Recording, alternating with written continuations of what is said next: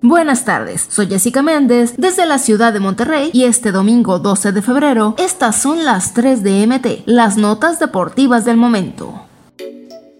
Jair Rodríguez hizo historia en la noche del sábado en la función del UFC 284, luego de que derrotó vía sumisión al estadounidense Josh Emmett y se coronó como el nuevo campeón interino en la categoría de los pesos pluma. El Pantera se convirtió apenas en el segundo mexicano que gana un título de la UFC. En nacido en Chihuahua, fue amo y señor de la contienda. El Pantera consiguió la rendición tras lograr entrelazar sus piernas en el cuello de su rival. Fue en junio de 2021 cuando Brandon Moreno sorprendió a propios y extraños al convertirse en el primer mexicano en coronarse en la UFC. Ahora, Jair Rodríguez se le une en la historia.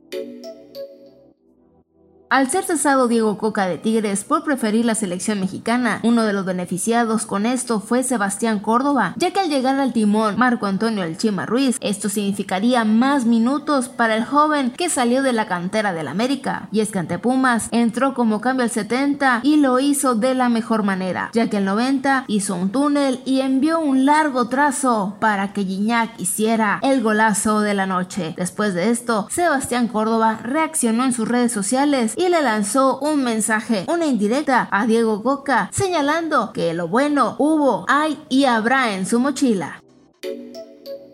El mexicano Santi Jiménez sigue marcando diferencia en el Feyenoord, luego de que este domingo su equipo ganara 2-1 al Herenberg en la Eredivisie. Así, su escuadra sigue como líder en la liga al llegar a 46 puntos. El rival se queda con 27. El tanto, el golazo de Santi fue al minuto 34 cuando disparó de pierna izquierda, un zurdazo que se fue al fondo de las redes. Ese era el segundo tanto de su equipo y aunque el rival acortó distancia, no les alcanzó.